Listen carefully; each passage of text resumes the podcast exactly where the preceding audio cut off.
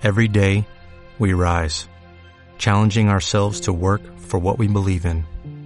At U.S. Border Patrol, protecting our borders is more than a job, it's a calling. Agents answer the call, working together to keep our country and communities safe. If you are ready for a new mission, join U.S. Border Patrol and go beyond. Learn more at cbp.gov/careers.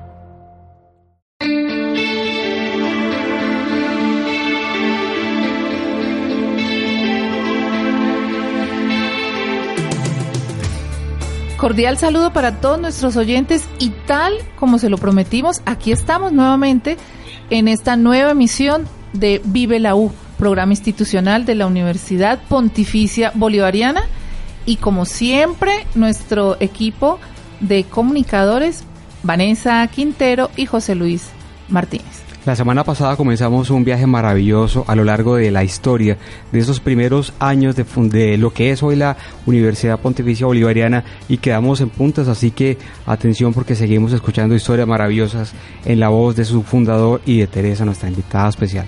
Así es, José, Claudia. Eh, nuestros invitados nos acompañan nuevamente hoy para seguir en este, como dice José Luis, en este viaje en el tiempo, conociendo esos detalles que muy pocas personas conocen de lo que ha sido este trasegar de 28 años, de 30 años, si, si nos vamos un poquito más hacia atrás, y de, de cómo inició lo que hoy es nuestra amada Universidad Pontificia, una universidad acreditada, posicionada, con aspectos relevantes y únicos en la región, pero que no siempre fue así, que va ido escalando peldaño a peldaño y con mucho esfuerzo y mucha dedicación por parte de lo que ha sido esta gran familia UPB. Y qué maravilla que estemos con uno de los fundadores de nuestra universidad, el doctor Luis Alfonso Díaz, y como se lo habíamos prometido a nuestros oyentes, aquí está nuevamente el doctor Luis Alfonso Díaz. Cordial saludo, doctor. Lo mismo y un saludo para todos los oyentes. Y para hoy tenemos muchas anécdotas. Nos acompaña también Teresa Carvajal. Teresita, bien conocida en nuestra universidad como Tere. Tere, cordial saludo, bienvenida. Muchas gracias, Claudia. De verdad un placer estar nuevamente con ustedes en este espacio. Bueno, y como lo dijo ya Claudia, hoy es un programa de anécdotas, de contar todos esos momentos que, que han causado eh, risas, llantos, tal vez angustias, preocupaciones, pero también sobre todo muchas satisfacciones en esta historia de nuestra universidad. Empecemos con usted, que es el, el guardián bueno, de la memoria, UPB. Como es natural dentro de este proyecto, pues hay mucho trabajo. Eh, pero a la vez hay momentos en que eh, se presentan situaciones que eh, alegran el corazón. ¿sí? Uh -huh. una de estas cosas que pasó es que inicialmente tuvimos unas mascotas, unos perros chau chau, ¿sí? Y llegó el momento de ponerles su nombre, Ajá. el nombre a, la, a las perros eh, se habló de ponerle quiz a, un, a, uno de los perros. Entonces el doctor Aramburo, me acuerdo, que dijo, no, no, no podemos ponerle quiz porque lo asocian a Luis Díaz y a Luis Enrique Aramburo, ¿sí? Entonces no le pongamos así. Pero de todas formas terminaron los muchachos y tal poniéndole a la perra Lulu. Y Lulu era en función de Luis. Luis, de Luis, Luis, Luis, de Luis de los Luis. ¿Cuánto tiempo duraron con Lulu? Ja, esa parte sí, no me acuerdo. ¿Hasta que la muerte los separó? No, creo que después se, se rifaron inclusive, tuvieron perritos, eh, algunos profesores se llevaron a los hijos. Eh, nos trasladamos a esta sede. Nos, Eso era cuando sí. estaban en la sede de la... En cuando, el seminario. En el Estábamos todavía en el seminario. Ahora, otra parte que me acuerdo así anecdótica es el primer pago a terceros por daños a terceros que tuvimos que hacer. Porque como eh, los primeros años fue en el seminario menor, y eso es como una especie de finca. Ellos tenían una ganadería que a veces se paseaba por la, uni, por la universidad, por frente, por, por la entrada. Por la, los salones y demás. Entonces uno tomaba clases con olor a vaca. Bueno, entonces, eh, sí, se paseaban ahí donde eh, estacionaban los carros, ellos pasaban. Y tal vez por el color del carro, no recuerdo si era rojo o no, en un momento dado una, una vaca atacó a la puerta del, Del carro. del carro el de una vehículo. señora que era la mamá de un estudiante que había llevado, lo había llevado a dejarlo. Ese fue el, el primer eh, un pago a terceros Claro, por daños. el daño del carro de la mamá del Uy, estudiante. Pero de, de, esas, de esos primeros eh, años en el seminario, anécdotas por montones. Los árboles de guayaba que llegaba Ah, sí. uno a descascarar, pero que no se podía, entonces nos llamaban la atención por eso. Eh, los salones eran prefabricados.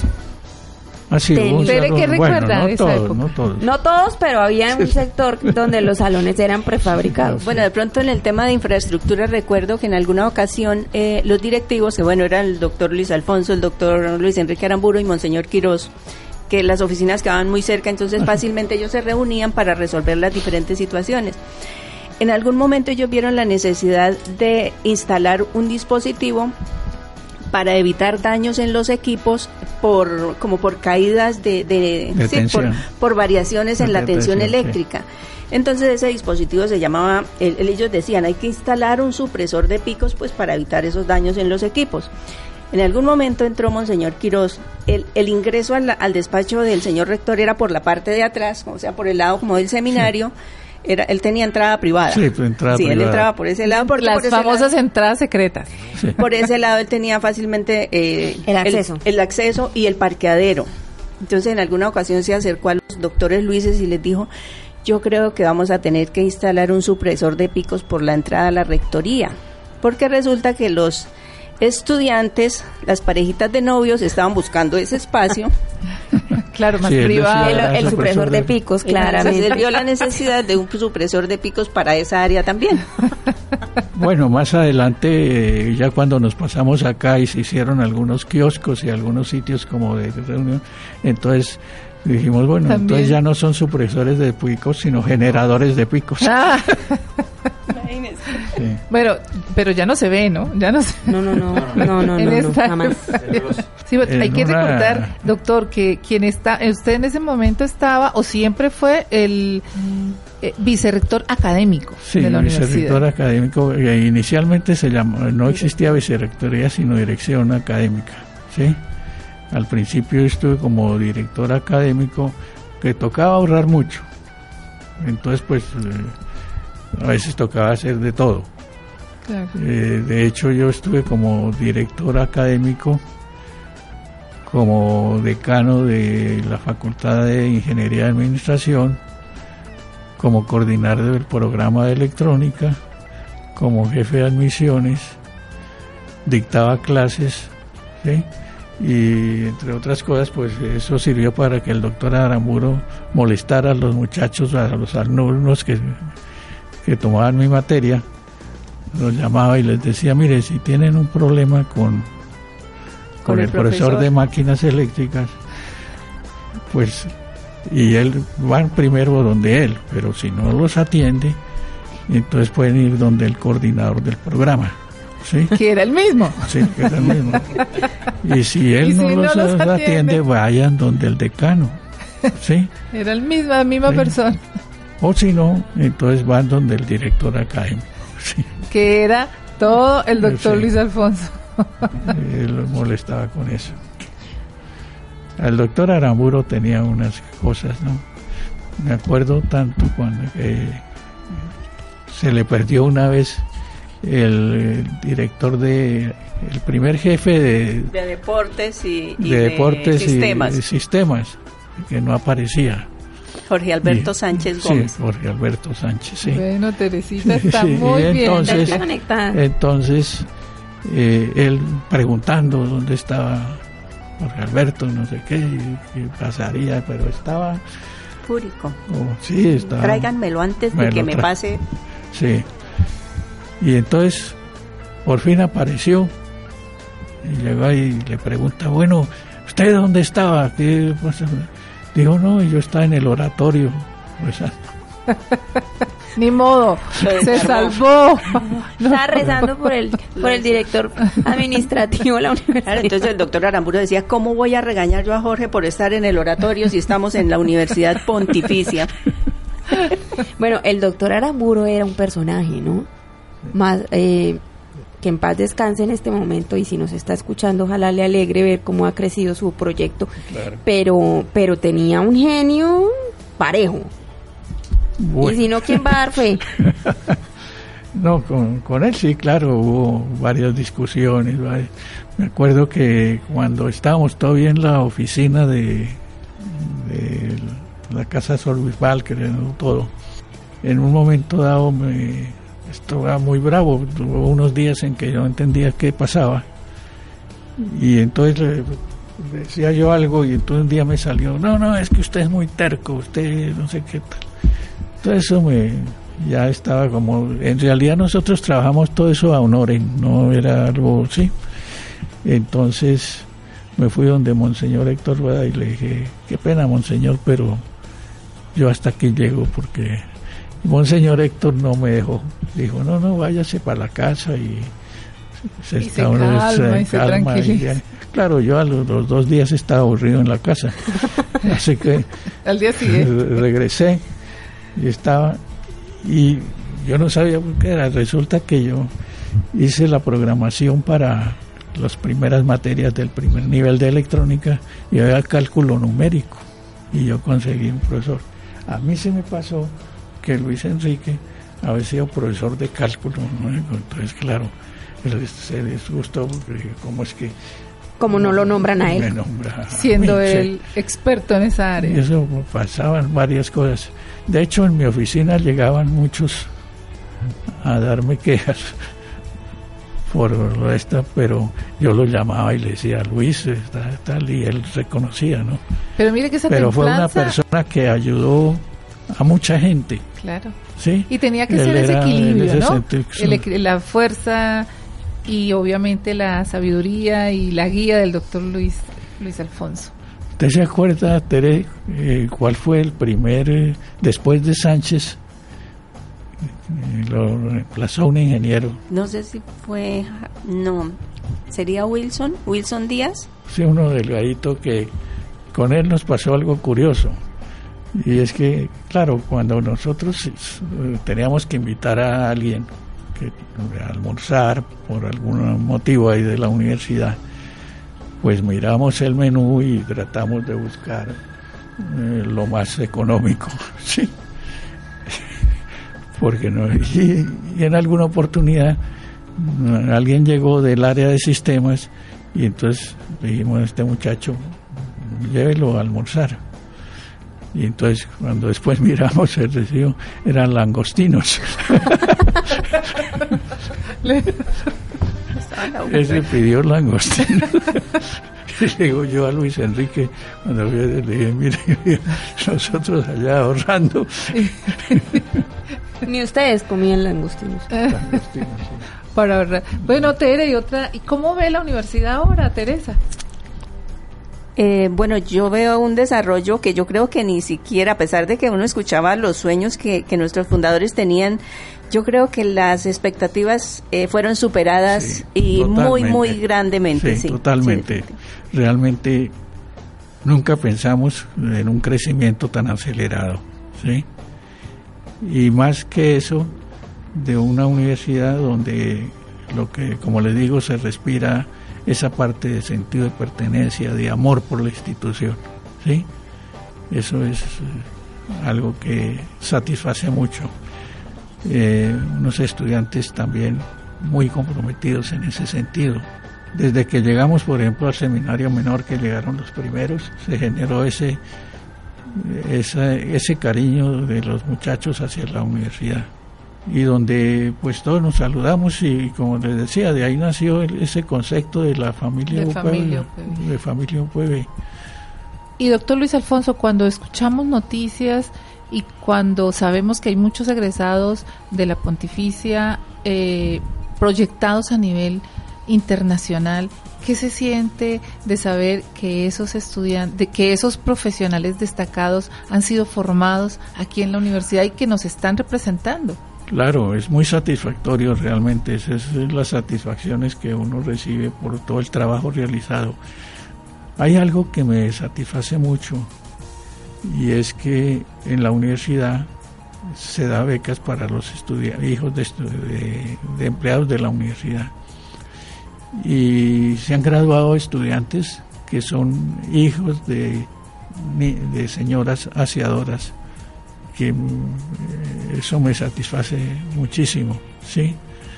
Porque es ver que, por ejemplo, el, hijo de Gilmita Teres, ¿se acuerda? Claro, ese niño lo vimos crecer en la universidad. Lo vimos crecer cuando estábamos todavía en el seminario y me acuerdo que a veces pues tenía que llevarlo a la, a la universidad y entraba a mi oficina se sentaba allá era un, niñito que estaba en primaria y llegaba a hablarme de la novia que tenía.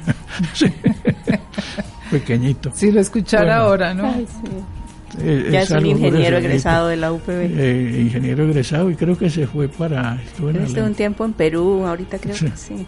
ahorita está aquí dentro del país. ¿Y cómo han proyectado sus vidas gracias a la educación que les ha dado la Universidad Pontificia Bolivariana? Y la proyección a nivel de infraestructura, doctor Luis Alfonso, ¿cómo, cómo fue concebido el edificio de laboratorios?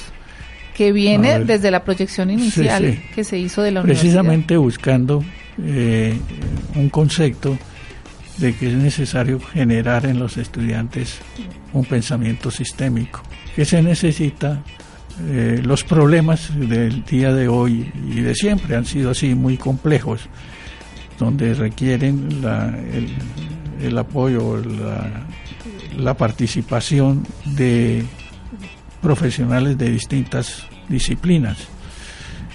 Entonces cuando se pensó en este edificio, eh, en principio hicimos unos inventarios porque la idea era traer laboratorios para acá que estaban en sitios que requerían ser ampliados. Vimos que habían cosas que a veces se repetían dentro de las diferentes facultades. Y mirando esa, eh, o tratando de buscar esa multidisciplinariedad donde deberían estar reunidos de varias disciplinas. Entonces eh, se consiguió el traslado de laboratorios de todas las ingenierías y muchos de ellos comunes. Entonces hay laboratorios que no pertenecen a una facultad determinada, sino que pertenecen a la escuela. Y entonces Después pensamos, bueno, entonces tenemos que tener a los profesores también, y aquí, aquí están las oficinas de los profesores, del decano de la Escuela de Ingeniería, están acá, ¿sí? Ahí surgió después la, creación de este, de este laboratorio donde estamos. Este es el Labora, laboratorio... Que es el Laboratorio Integrado de Medios de la Facultad de Comunicación que tengo entendido, y con mucho orgullo, de que es de, lo mejor que hay en la región. Sí, claramente. Sí, de las facultades de comunicación. lo mismo el, estudio de televisión, etcétera.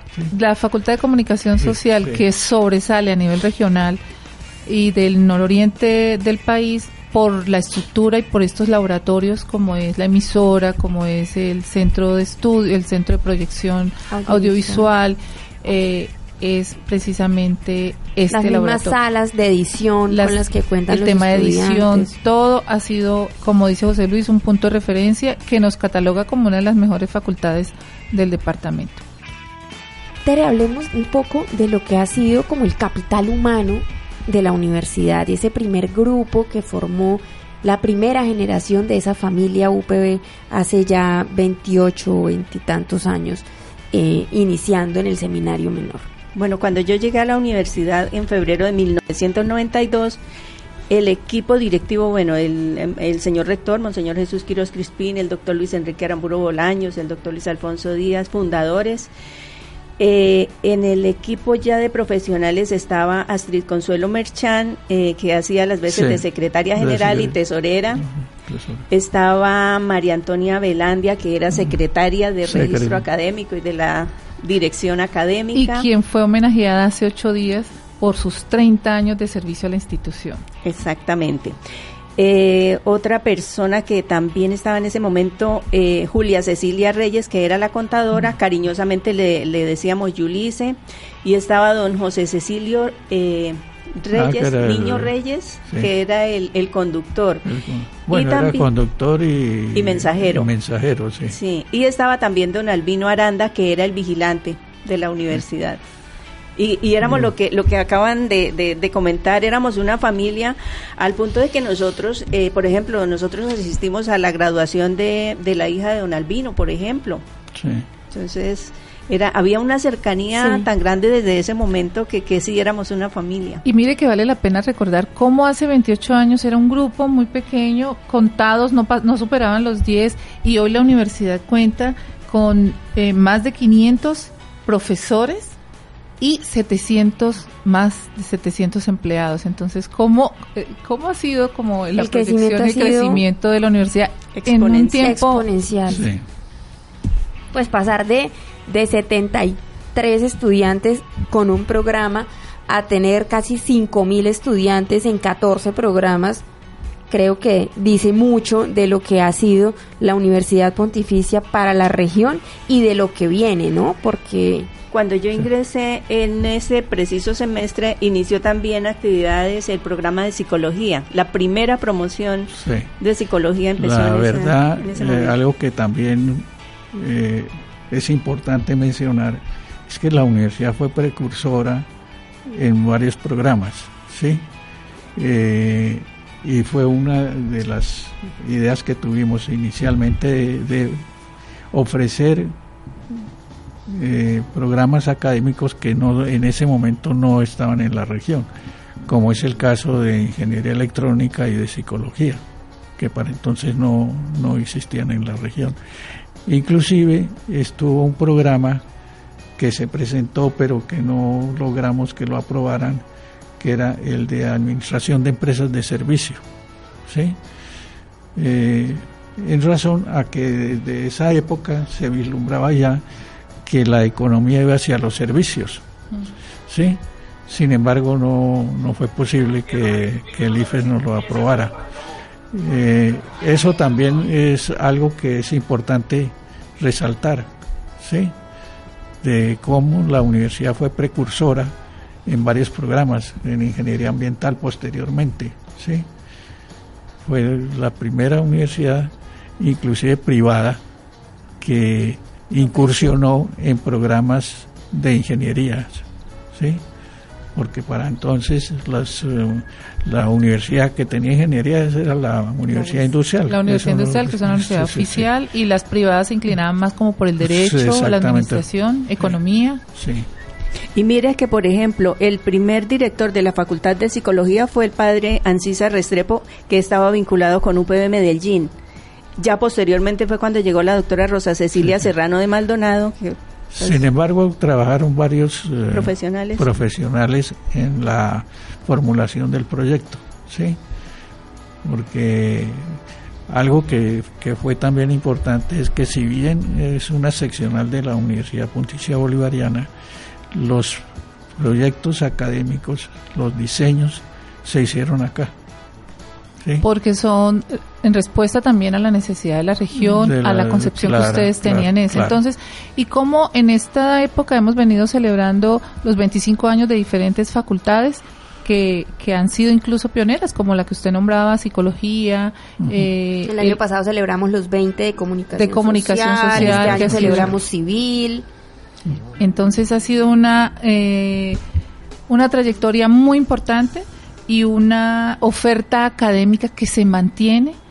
Hemos hecho una, un recorrido por la historia, pero que se mantienen todas estas ofertas académicas en el, en, actualmente y responden a las necesidades actuales. Como ese, ese proyecto mm, que se concibió desde hace más de 28 años, pues se ha mantenido, sigue sigue proyectándose, sigue ofreciéndole los mejores profesionales, no solo al país, sino al mundo, porque tenemos egresados en todo el mundo. Y, y pues esto era lo que queríamos contarle a nuestros oyentes. Tenemos mucho más por contar, pero infortunadamente el tiempo se nos agota, doctor Luis Alfonso, pero para nosotros y Teresita ha sido un placer tenerlos durante dos programas continuos, llevándoles a nuestros oyentes todo lo que ha sido la universidad, contado por sus fundadores. Gracias, muy amable. Y en este momento eh, uno mira hacia atrás y ve que el desarrollo de la universidad superó todo lo que uno se imaginó. ¿sí? Es algo grandioso y sobre todo crear una universidad con ese sentido humano ¿sí? y precursora de varios programas acá de, la región. Y hay que seguir en, ese, en esa tónica. En este momento tenemos varios retos, eh, retos que hay que superar con la llegada de la virtualidad y el hecho de que ya los problemas no son problemas de una sola disciplina, sino que son multidisciplinarios. Entonces tenemos que pasar a ese, a ese otro estadio de la educación. Y gracias por la invitación. Yo creo que si hay alguien que debe agradecer aquí, somos los que hemos sido beneficiados eh, y privilegiados por, por estar vinculados a la universidad, ya sea como estudiantes o como, o como empleados. Y, agradecerle, Doc, por, por haber persistido, por, haber, por haberle apostado a este programa de formación, a esta revolución institucional educativa. Sin usted, sin el doctor Aramburo, sin Monseñor Héctor Rueda, sin personas como Tere, como Consuelito, como María Antonia que, que le apostaron a esto y que estuvieron vinculados desde el principio la universidad, no sería lo que es hoy. Entonces, creo que, que es la comunidad UPB la que le debe un agradecimiento a usted por, por a pesar de tantos años, seguir todavía poniéndole el pecho a, la institución, seguir acompañándonos y, esperamos que, esto sea por muchos años más. Muchas gracias por haber estado con nosotros, gracias a todos los que nos han escuchado en estos dos programas especiales de aniversario de los 28 años de la universidad y que sean muchos más los que están por venir.